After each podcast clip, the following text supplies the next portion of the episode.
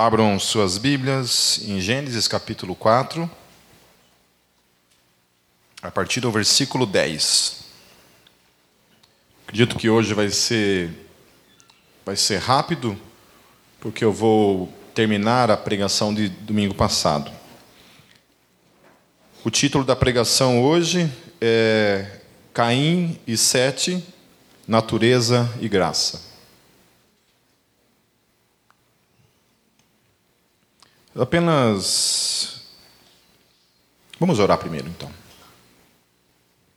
Senhor, nós queremos mais uma vez entregar esse tempo, a ministração da tua palavra, Senhor, em nossas vidas. Que mais uma vez a tua palavra venha falar ao nosso coração. Fale conosco, Espírito Santo de Deus, porque nós cremos que o Senhor está nesse lugar, em cada um de nós. Ilumina o nosso entendimento, Espírito Santo. É o que nós te pedimos em nome de Jesus. Amém.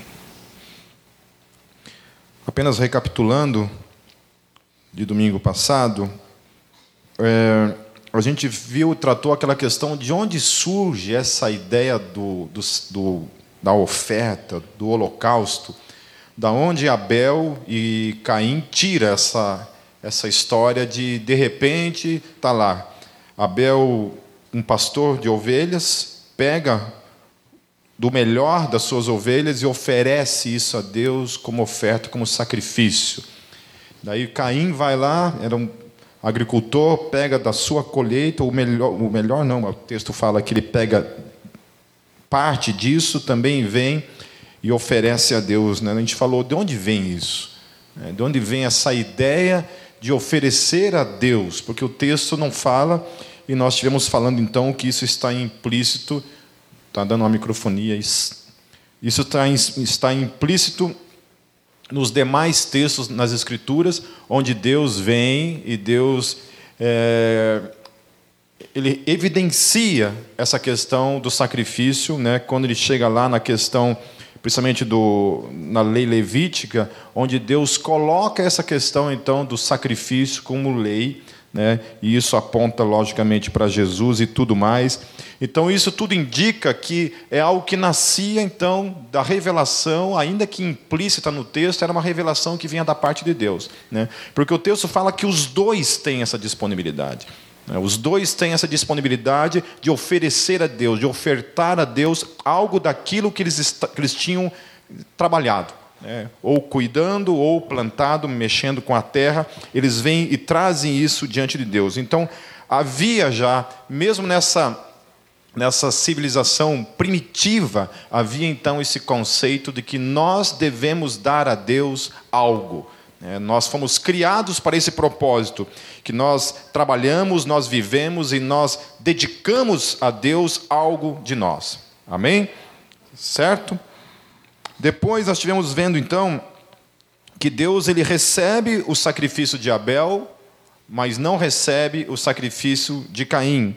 E na verdade Deus primeiro não recebe Caim e depois não recebe também a sua oferta, enquanto que Abel, Deus recebe primeiro Abel e depois a sua oferta. É... Toda a oferta, então, ela é carregada de significados do que de fato está dentro do nosso coração. Amém?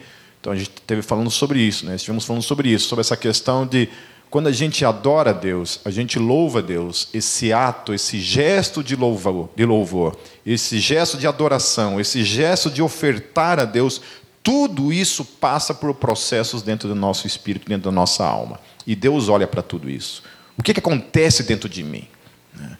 Quando eu estou louvando, quando eu estou adorando, eu estava falando de um amigo que está numa, numa outra igreja, ele veio me pedir conselhos porque na igreja dele o ministério de louvor é tratado de qualquer maneira, de qualquer forma, de qualquer jeito. Né? E ele falou assim, cara, eu perguntei, mas como é que é? Como é que tem um líder? Eu falei, não, não tem líder porque nenhum líder aguenta, porque os músicos são, são relaxados mesmo, os caras fazem as coisas de, de maneira porca, de maneira relaxada. Eu falei, é, esses caras estão brincando com Deus, né? Porque a Bíblia fala que ai daquele que faz a obra de Deus de modo relaxado. Não faça. Como eu sempre falo, vai para o inferno bonito. Amém? Não perca tempo fazendo as coisas de Deus de modo relaxado. Já que nós vamos para o inferno, vai bonito então. Vai para a galera de uma vez, esquece esse negócio de Deus, esquece esse negócio de, de servir a Deus. Vai bonito. Amém? Ninguém fala amém, né? Ninguém quer ir para o inferno, né? Então, já sabe, né? É, então, Abel, ele oferecia a Deus do melhor. Mas isso era um culto que começava na sua vida, começava na sua conduta, começava no seu caráter. Então, por isso, Deus recebe primeiro Abel e depois recebe a sua oferta. Caim, nós tivemos vendo que Caim ele não tinha um coração quebrantado, porque Deus vai até ele e fala para ele assim: cara, se você mudar a sua atitude, pronto, é suficiente, você será aceito se você mudar a sua atitude. E nós estivemos vendo então que Caim não muda a sua atitude, né? do contrário, ele acaba escolhendo para ele então um outro caminho, né? ao invés do caminho do quebrantamento, ao invés do caminho da confissão e ao invés do caminho do sacrifício. Né? Ele já, já peca, ele já naufraga no primeiro passo ao não se quebrantar diante de Deus. Então, todo o pecado, ele começa por aí. Ele começa quando ele vem no nosso coração, ao invés disso nos levarem automaticamente ao quebrantamento, para que ele não tenha raiz no nosso coração, ao não nos quebrantarmos, ele vai tomando conta do coração, da mente e da alma, e aí ele acaba sendo consumado. Então, a gente estava falando ontem para os homens aqui, né? teve um tempo até de confissão aqui, uma pessoa realmente abriu o coração e acabou fazendo uma confissão diante de todos os homens aqui. Então, ontem nós tivemos a segunda reunião dos homens, meus queridos. E eu achei interessante, assim, porque tinha mais ou menos uns, uns 40 homens aqui, não sei mais ou menos esse o número de homens, né? E daí, no, no reunião das mulheres, tinha umas 15 mulheres, né? Aí eu fiquei percebendo, assim, né, que quando a gente fala assim, vai ter reunião de homens, né? As mulheres, as esposas, nossa, glória a Deus, aleluia. Né? Vai lá, ensine esse meu marido a virar um homem, em nome de Jesus. Né? Mas daí ontem a Cátia estava falando dos nomes que estavam, né? E eu falei assim, pô, mas o marido estava na reunião e ela não estava, né? Então está se achando que não precisa mesmo, né? Então assim, é... então assim, queridos, queridas, melhor dizendo, queridas, é... as pessoas que que marcam essas reuniões, elas fazem isso com a dedicação e o amor preocupado com a sua vida, sabe? Ontem foi maravilhoso. Depois no grupo lá os homens estiveram testemunhando e falando do quão bom foi esse tempo juntos, das coisas que nós aprendemos juntos um com o outro. Amém? Nós, nós, nós somos, né? Então nós vimos que Caim então ignorou todos esses princípios, os princípios do quebrantamento, os princípios da confissão e do sacrifício, e em decorrência disso, ele dá lugar ao pecado, ignora por completo aquilo que Deus havia dito para ele, e ele então acaba consumando o pecado e matando o seu irmão. É. Depois nós estivemos falando justamente dessa questão da, das potências dentro de cada um de nós e que nós jamais devemos brincar com as questões das potências que nós temos dentro de nós, porque Qualquer um de nós, qualquer um de nós é capaz de fazer coisas absurdas, né? Hoje, hoje eu estava assistindo um episódio de, de CSI e dentro desse episódio é, havia acontecido um, um, estupro seguido de morte, né? E eu estava comentando com a Kátia, né? Falei, como um homem tem essa coragem, né, de fazer uma coisa nessa dimensão, né? Como é que, o que que gera no coração? Né? Frio, o que mais me estremece dentro de, de mim, o que mais estremece dentro de mim é saber que cada um de nós tem essa potencialidade. É. A Mariana compartilhou uma, uma, uma, mulher lá que também fez um tipo de violação sexual com várias crianças. Quantas crianças eram? Ah, elas ajudavam o cara a estuprar crianças, né? Então é isso, é uma coisa assustadora isso, né? Então quando eu olho para isso tudo, é, isso, lógico, que gera ao mesmo tempo raiva, ira dentro de nós, principalmente para quem é pai, né, que nem consegue conceber isso na mente acontecendo com um filho.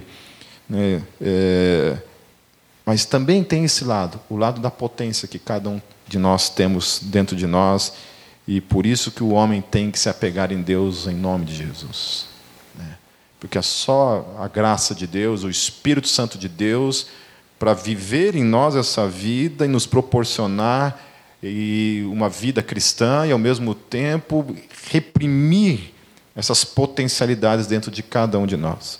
Porque se nós dermos vazão a isso tudo, meus queridos, misericórdia. Então, eu, eu já estou na fé há, há 29 anos. 29 anos que eu tenho caminhado com Jesus. Eu fico pensando assim que se eu não tivesse em Cristo, hoje eu tenho 47 anos, eu tenho a convicção plena que eu estaria morto hoje. certeza plena de que eu teria morrido. Do jeito que eu era, brigava todo final de semana. Provavelmente eu tinha levado um tiro há muito tempo. E para me acertar não é muito difícil. Né? Só mirar na cabeça, meu filho. Não erra nunca. É? Então é isso. Se não fosse Deus, né? se não fosse Deus na minha vida, daí eu penso assim no, no, no meu filho nascendo num ambiente sem Deus também, numa família sem Deus. Né? Eu virado no que eu era, imagine tudo, né? É, minha esposa também, né, antes de ter Cristo né, na vida dela, também a vida que ela levava, provavelmente já tinha também. Né, tá amarrado em nome de Jesus, viu, amorzinho? Mas graças a Deus que estamos em Cristo. Então, continuando então a partir do versículo 10. Depois que Caim mata então Abel, e Deus chega para Caim e pergunta, né, aonde está o seu irmão, porque o, o sangue de Abel estava clamando de debaixo da terra, e ele faz aquela, ele dá aquela resposta mal criada para Deus, né? Assim, sou eu por acaso é, cuidador do meu irmão? Aí no versículo 10, disse o Senhor: O que foi que você fez? Escute, da terra o sangue do seu irmão está clamando. Agora amaldiçoado é você pela terra, que abriu a boca para receber da sua mão o sangue do seu irmão. Quando você cultivar a terra, esta não lhe dará mais da sua força. Você será um fugitivo errante pelo mundo. Quando a gente vê esse, toda essa luta do homem em conservar esse mundo, como se esse mundo fosse algo que fosse durar de fato para sempre. Né? Eu, não, eu sou um cara que ama a natureza e eu acho que a gente tem que lutar para preservar mesmo, lutar para o máximo de conservar a natureza. E graças a Deus a gente vive num país né, que, que é talvez é, primeiro no mundo em, relação à sua preservação das suas matas, da sua natureza. É, ainda que exista né, pessoas que estão por aí ainda fazendo coisas absurdas. Né? Eu lembro que eu trabalhei na prefeitura uma época lá em Foz do Iguaçu e uma vez lá no hotel das Cataratas eu reunido assim com alguns alguns engenheiros que estavam ali. Eu trabalhava para esses caras de motorista. Eu não era engenheiro, né? É, antes, que vocês, antes que vocês fiquem achando que eu era. Né? Eu estava ali, esses caras ali, né? a gente estava reunidos ali e comecei a conversar com alguns funcionários ali do hotel. Né? E os caras falaram assim: ah, olha, a hora que você quiser vir pescar aqui, aqui no parque, você fala com a gente. A gente falei assim, eu, na hora eu falei: como assim? Como assim pescar dentro do Parque Nacional? Não pode. Lá no Parque Nacional, lá nas cataratas, você não pode matar nenhuma borboleta. Aí de você, se você der uma bicuda num coati daquele. Entendeu? É, primeiro de tudo, você está lascado, porque os bichos sempre andam em bando, aquelas pragas lá. Né? Meu, então, assim, não pode. Eu fico pensando, meu Deus, né, se os caras aqui dentro, que estão aqui dentro para cuidar, fazem esse tipo de coisa, né, aí lascou. Aí lascou. Mas a verdade é que a terra está debaixo de uma maldição. Né? Ainda esse mundo, graças ao nosso pecado, à nossa corrupção, esse mundo está debaixo de condenação. E segundo aquilo que eu creio, eu creio fielmente que esse mundo será de fato aquilo que Pedro fala que todos os elementos se, se arderão e se desfarão. Né? Esse mundo todo será desfeito pelo fogo. É isso que eu creio. Dentro da minha, da minha teologia, eu acredito mesmo que o mundo todo será desfeito. Né? Os testemunhos de Jeová acho que não, né? que vai ter um mundo diferente. Né? Mas os tigrinhos, os leãozinhos, tudo brincando juntos. Né? Mas eu acredito que esse mundo vai ser destruído, ainda que eu possa crer que possa ser renovado né? e feito novamente de outra forma. Mas eu não sei, eu tenho algumas questões na Bíblia assim que me deixam muito muito aberto para essa possibilidade de um novo mundo de fato. Né? Em especial quando a Bíblia fala que nem olhos viram, nem ouvidos ouviram aquilo que Deus tem preparado para aqueles que o amam, para aqueles que nele esperam. Amém? Ou seja, se há um mundo que eu, meu coração, a minha mente, né, nunca penetrou no coração do homem, é, os olhos nunca viram, os ouvidos nunca ouviram, é, se for para Deus fazer novamente essa terra, isso aqui eu já ouvi, já vi, né? já sei de tudo, algumas coisas relacionadas a isso. Então eu creio que é um novo mundo mesmo e nós seremos surpreendidos por algo majestoso, algo que nós de fato nunca vimos, algo de fato que jamais experimentamos nesse lado da existência. Amém? Às vezes eu fico nas minhas viagens na maionese com, com o Gabriel e a gente fica falando sobre isso, né? Fica imaginando os tipos de seres que teremos na eternidade. Né? O tipo de seres que a gente não é capaz nem de descrever que nós veremos na eternidade. É um desafio, né? Uma vez, fazendo um estudo em cima do livro do Apocalipse, quando, quando João descreve aqueles serafins de quatro asas, né? e, a, a a face deles, a forma como é voltada uma para a outra ali. Tentei procurar um desenho que explicasse mais ou menos aquilo ali. É confuso, entende? Porque até mesmo a descrição daquilo, quando você tenta imaginar aquilo, fica quase inimaginável a forma como o texto está descrevendo esses seres, esses serafins. Amém? Então, continuando no versículo 13. Disse Caim ao Senhor: Meu castigo é maior do que posso suportar. Hoje me expulsas desta terra e terei que me esconder da tua face. Serei um fugitivo errante pelo mundo e qualquer que me encontrar me matará. Então, muita gente se baseia nesse texto, então, para defender aquela ideia de que Deus não criou somente Adão e Eva, né? Deus criou a humanidade. Eu acho que eu falei isso lá em Gênesis no capítulo 2, no capítulo 1, não lembro, onde tem essas duas teorias, né, essas duas ideias. Existe uma terceira teoria aí, que é a teoria dos conspiradores da tal da Lilith, né? que também, essa semana, inclusive, tive um debate com um cara a respeito dessa questão da tal da Lilith.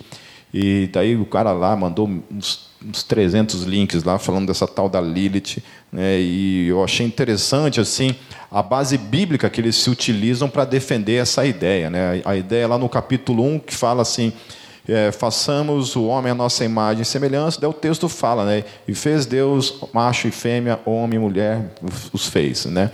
Ali, baseado nisso, então eles dizem que ali, quando Deus faz o homem e mulher, ali era o homem e Lilith. Né? Era Adão e Lilith. Aí no capítulo 2, novamente o texto vai falar, né? E viu Deus que o homem estava só. Pronto. Está vendo? A tal da Lilith tinha largado Adão, e agora Adão estava sozinho no Éden, então Deus tem que criar outra mulher, porque a Lilith, sem vergonha, largou Adão e foi embora. E, o, e, a, e a mitologia fala que quando ela abandona Adão, ela, ela cria asas, sai voando e ela vira um demônio. Eu falei, e eu acho engraçado, assim, essas pessoas preferem acreditar nessas coisas, né? São esses que ficam lutando para liberar a maconha dentro da igreja. Esses caras ficam lutando para que a maconha seja liberada com urgência, porque só assim para você acreditar nessas coisas, né? Aí eu tive que fazer toda uma, uma exegese do texto lá e mostrar para a pessoa assim, que no capítulo 2, no próprio capítulo 2, cita novamente a questão que Deus criou Adão, no capítulo 2. Falei assim, então, querido, se a tua teoria for, estiver certa, e lá em Gênesis 1 era Adão e Lilith, no capítulo 2 Deus criou novamente Adão?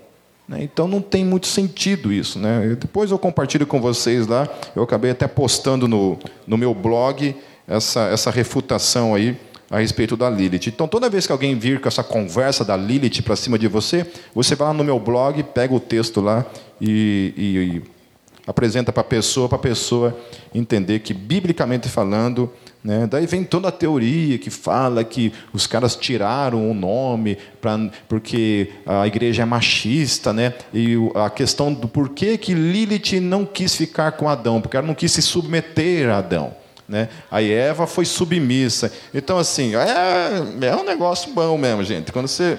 Esse bagulho é do bom. Não. É, a primeira feminazi da história era a Lilith.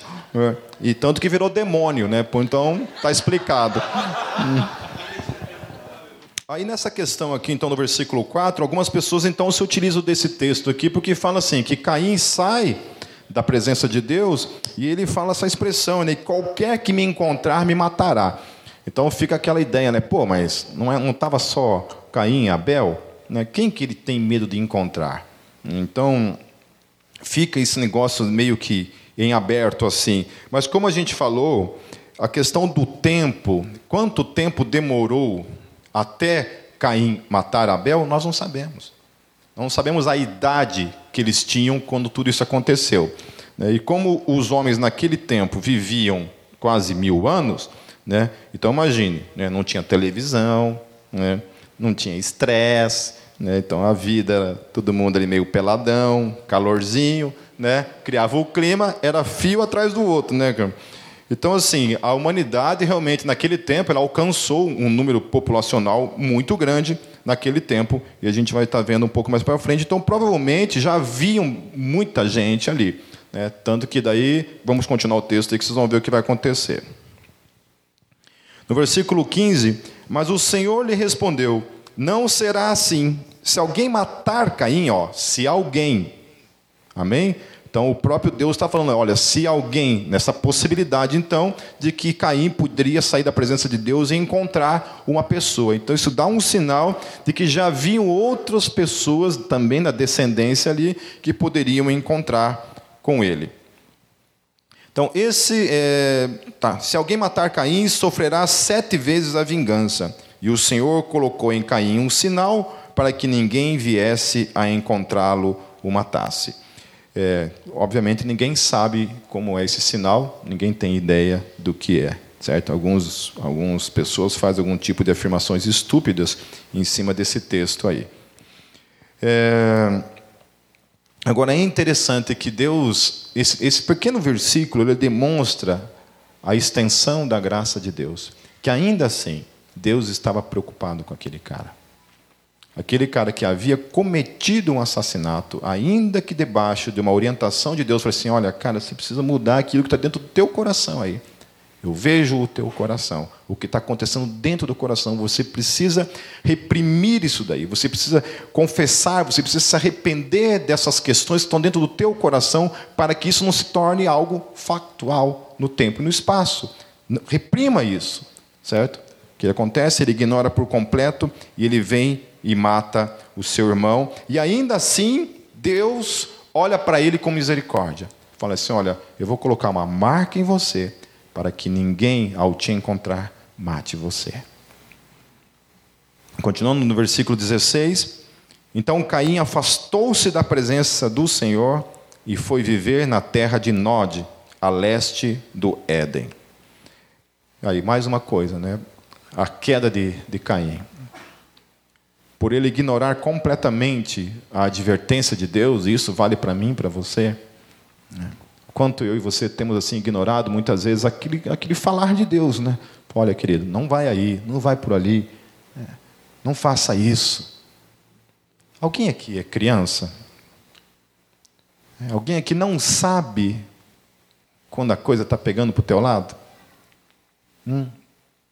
Quando começa a aparecer aquela pontinha de pecado no coração. E começa a te tentar, induzir, chamar. Todos nós sabemos, né? E a gente ouve a voz do Espírito. Pare. Não vá por ali. Agora é o momento de você dar a volta. E a gente vai indo. E o Espírito Santo vai falando.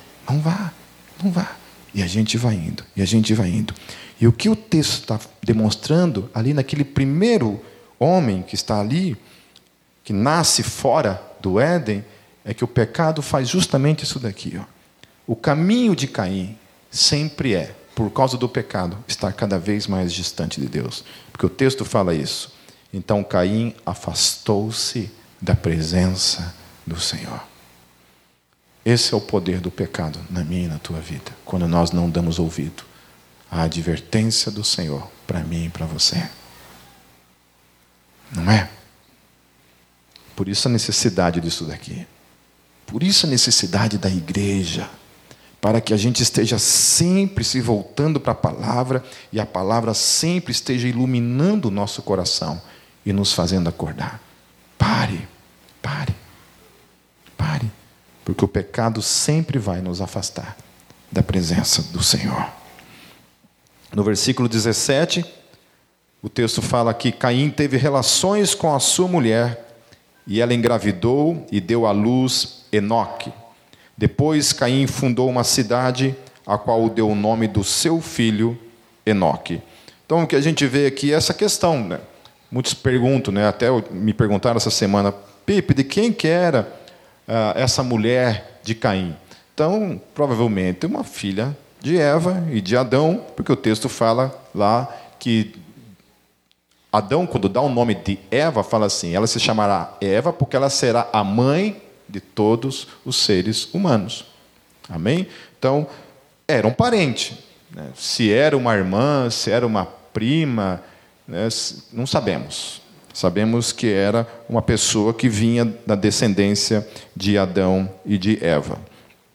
É, porque, como a gente falou, não sabemos quanto tempo passou, então não sabemos em que geração já que estava quando isso tudo aconteceu. Então Caim ele funda essa cidade, né? ele, ele, ele dá o nome do seu filho nessa cidade, que é Enoque. No versículo 18, a Enoque nasceu-lhe Irad, Irad gerou a Meujael, Meujael a Metusael e Metusael a Lameque. Todos esses El no final, todas as vezes que você tiver um nome que tem El no final, El significa Deus na língua cananeia. Ok? Então lá, Ezequiel, Gabriel, Miguel, aí está aqui outros nomes, Meujael, Metusael. Toda vez que tiver El no final, tem significa Deus, ok? Eu não sei o significado desses nomes, mas é Deus e alguma coisa aqui. Copel, isso. Copel também. Deus é luz, significa.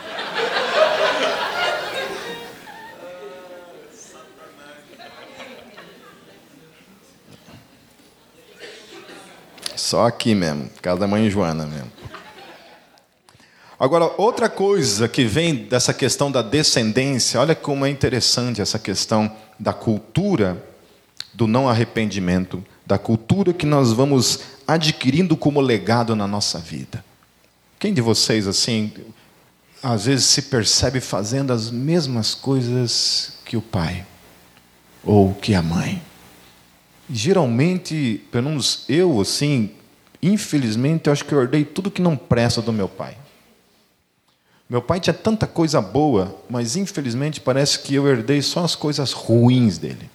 Né? E às vezes eu me vejo fazendo assim as coisas, fico, cara do céu, estou igual meu pai. Né?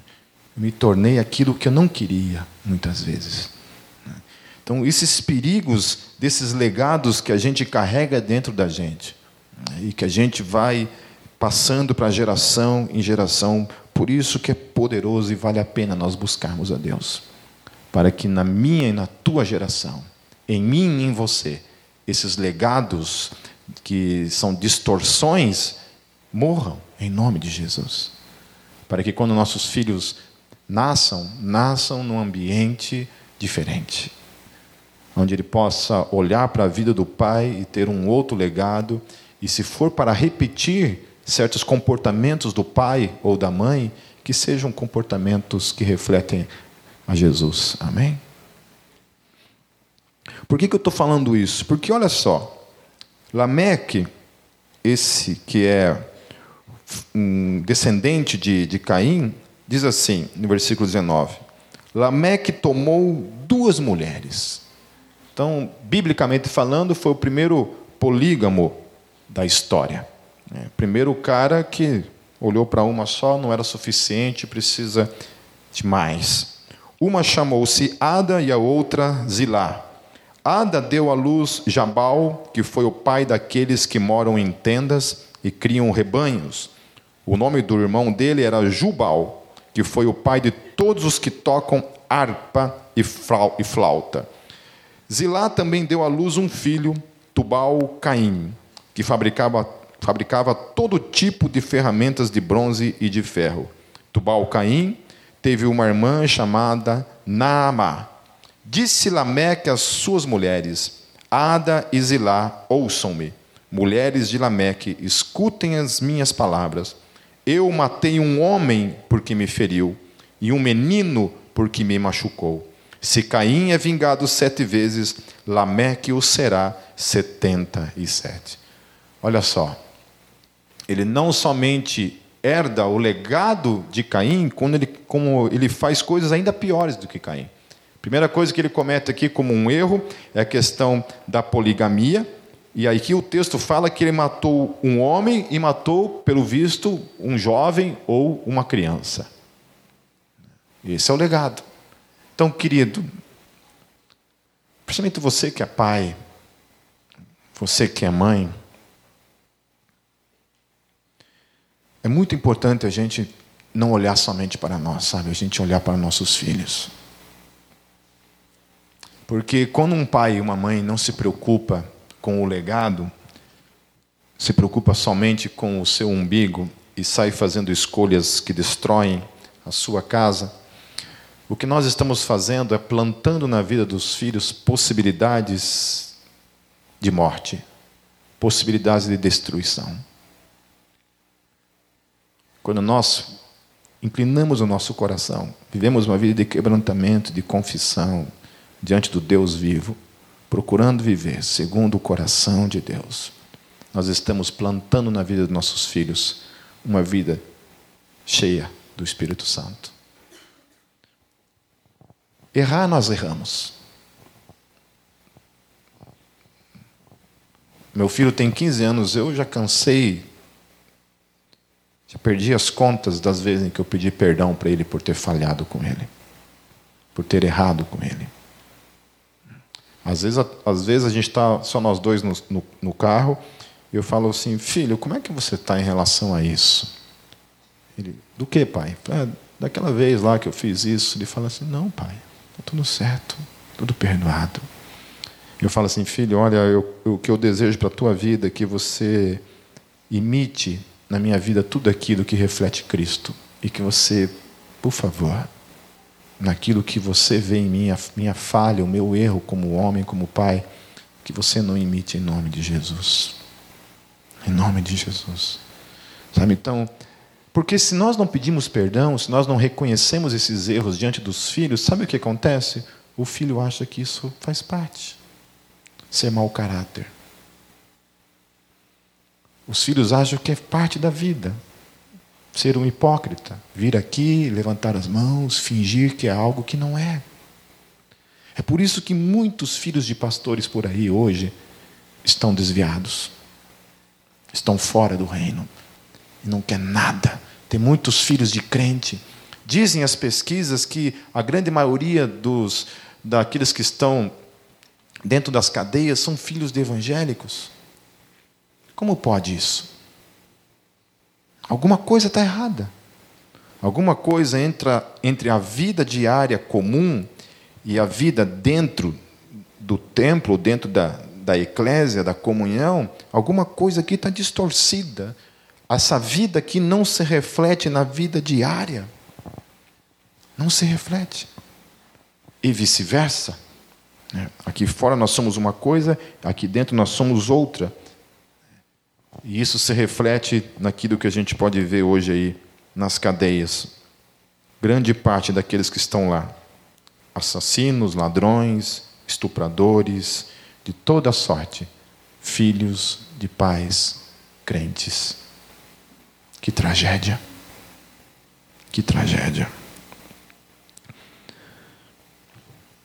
Parece que a descendência de Caim nunca aprendeu a lição do quebrantamento da confissão. e da graça. No versículo 25, novamente Adão teve relações com sua mulher, e ela deu à luz outro filho, a quem chamou Sete, dizendo: Deus me concedeu um filho no lugar de Abel, visto que Caim o matou. Também a Sete nasceu um filho, a quem deu o nome de Enos. Nessa época começou-se a invocar o nome do Senhor. Olha que coisa linda. Por causa de Sete, por causa da graça que se manifesta nessa família, a graça começa a se manifestar de uma maneira totalmente diferente da forma como se manifesta na descendência de Caim. Na descendência de Caim, manifesta poligamia, uma sexualidade totalmente distorcida. Na descendência de Caim, manifesta assassinato, morte, egoísmo. Na descendência de Sete, aquele que vem depois invocando o nome do Senhor. Que diferença! Que tipo de geração que nós queremos para a nossa vida como legado?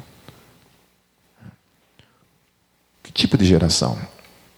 Uma das coisas que eu tinha mais medo assim na minha vida é que meu filho tivesse raiva de igreja. Fosse alguém que viesse na igreja de modo obrigado. Alguém que fosse, não, você tem que ir na igreja. Eu já vi, gente. Eu já vi pais obrigando os filhos a virem na igreja. Tem que ir na igreja de modo obrigado. E a criança cresce e quando fica adolescente, revoltada e quando se torna adulta, ó, nunca mais na vida pisa numa igreja. Nunca mais. E graças a Deus, assim, isso, para a glória do meu Deus e pela graça Deus, dele, né, é, o Gabriel, por ele, ele vai três, quatro vezes na igreja, né? Ele frequenta lá a Igreja Batista do Bacaxeri, porque tem bastante adolescente lá, né? É Miguel, né? Eu acho que eu acho que tem bastante adolescenta, né? Mas é verdade, né? Ele, ele sempre vai lá. Eu levei ele sexta-feira, levei ele ontem de novo lá, porque infelizmente nós perdemos duas gerações de adolescentes aqui dentro para as drogas. É triste isso, né? É triste isso. Em algum momento a gente marcou toca e foram levados. Era lindo chegar aqui na frente e ver no culto domingo à noite aquele monte de adolescente aqui, ó, se quebrando em nome de Jesus, né? De repente começou a aparecer com o zoinho pequenininho, não falando meio coisa com coisa. O que, que acontece, meus queridos, entre esse lugar e o caminho para casa que a gente perde os nossos filhos. O que acontece? Eu sempre estou atento, sempre estou conversando. Filho, você tem vontade de dar um tapinha? Não vou falar o que ele responde. Conversa, está ali. Chega junto. Se preocupe. Se for necessário chorar junto, chore junto. Quantas e quantas vezes a gente chorou juntos, abraçados, porque ele vivendo as crises dele, as angústias dele, e eu ali junto com ele. Quantas vezes ele me abraçou, eu vivendo as minhas angústias. Porque é isso. Quando é lindo você entrar no quarto e ver teu filho orando, teu filho lendo a Bíblia. O que, que nós queremos? Começa comigo, começa com você, meu querido. O exemplo daquilo que nós trazemos para a nossa vida como legado, o que, que nós queremos plantar na vida. Ontem eu, estava falando de uma, de uma amiga, né? Amiga. Né? E eu falei, ele falou do pai, que o pai ia pegar e dar uma carona, né? E eu falei assim, mas como é que é o pai dessa menina, filha? Gente boa? Eu falei, não, é, pai, é legal. Eu falei, ele é mais legal que eu? Perguntei, né? Eu falei assim, é, pai, ele é, ele é, um, ele é, um, ele é um pouco mais, mais chato que você. Eu falei assim, mas por que? Eu sou chato? Eu falei, é, pai, é um pouquinho. Ah, miserável. Né? Senta aqui. Por que, que eu sou chato? Né? Por que eu sou chato? Descreve aí. Todo carentão lá. Né? Falei, não me ama mais, miserável. Né? Então, por causa dessas questões, sabe, querido, que você precisa de fato tirar tempo. Eu estou falando de filho, né, porque aqui a gente está vendo sobre legado, Mas isso em tudo na vida. Em tudo na vida, nas nossas relações. Amém? E o que é mais tremendo, meus queridos, porque terminando esse capítulo, então, no versículo 26, quando diz que nessa época começou-se a invocar o nome do Senhor, é que da descendência de Sete nasce Noé. E por meio de Noé, aquele que Deus olhou, olha só que coisa tremenda. Caim mata Abel, nasce Sete. Na geração de Sete, os filhos de Sete começam a invocar o nome do Senhor. Dessa geração nasce Noé. Deus olha para Noé. E Noé se torna aquele pelo qual Deus conserva a humanidade. E Deus envia o dilúvio sobre a terra. E sabe o que acontece nesse dia? Por causa de uma estupidez, por causa de um, de um coração duro, um coração que não se quebranta diante de Deus, toda a geração de Caim morre. Seus filhos, seus netos, toda a semente dele morre juntamente naquelas águas. Que caminhos diferentes, meus queridos, a gente pode tomar na nossa vida quando a gente tem um coração quebrantado. Um coração que, quando Deus fala, ao invés da gente ser teimoso, insistir na teimosia e na estupidez, a gente se quebranta diante de Deus e fala: Deus me perdoe. Deus me perdoe. Me ajuda, Senhor. Me ajuda a viver diferente. Onde foi, foi lindo aqui, porque o irmão que estava confessando e rasgou o coração aqui diante da gente, foi lindo porque eu lembro que isso aconteceu há mais ou menos uns seis anos atrás, quando ele me procurou para falar a respeito da realidade do que ele estava vivenciando. E eu fui até ele, a gente pôde chorar junto e pude abraçar ele, trazer ele para perto e perdoar tudo aquilo. Não era uma coisa contra mim, mas era uma coisa que ele precisava de perdão na vida dele. E depois de ver ele assim, sabe, vivendo naquele vale, naquele lugar escuro da vida, perdendo tudo na vida, perdendo seu ministério, sua família, o diabo destruindo tudo na vida dele. Porque ele quebrantou o coração, porque ele confessou o seu pecado, porque ele decidiu dar uma volta, ao invés, né, ao invés de seguir aquele caminho pessoa está indo nessa direção, ele volta completamente. E Deus começa a restaurar família, restaura a sua vida, restaura seu ministério. E eu posso dizer que hoje o ministério dele, para mim, é ainda maior do que foi um dia. Por causa disso. Amém, meus queridos? Amém? Deus tem colocado na minha e na tua mão a minha geração, a tua geração e as gerações do amanhã. Tudo começa no quebrantamento. Diário. Não há um dia na minha vida em que não tenha que chegar diante de Deus nas minhas orações e falar: Deus, me perdoe. Me ajude a mudar, Senhor. Porque orar e falar, me perdoe, é ter a consciência de quem você é. Só ora e fala, me perdoe, quem tem consciência de quem é. Amém? que possamos fugir do exemplo de Caim na nossa vida e seguir o exemplo de Sete, o exemplo de Abel, e que possamos ser então esse lugar de bênção na vida de todos que estão à nossa volta. Nunca é tarde e sempre é tempo de nos arrependermos e nos voltarmos para Deus, em nome de Jesus.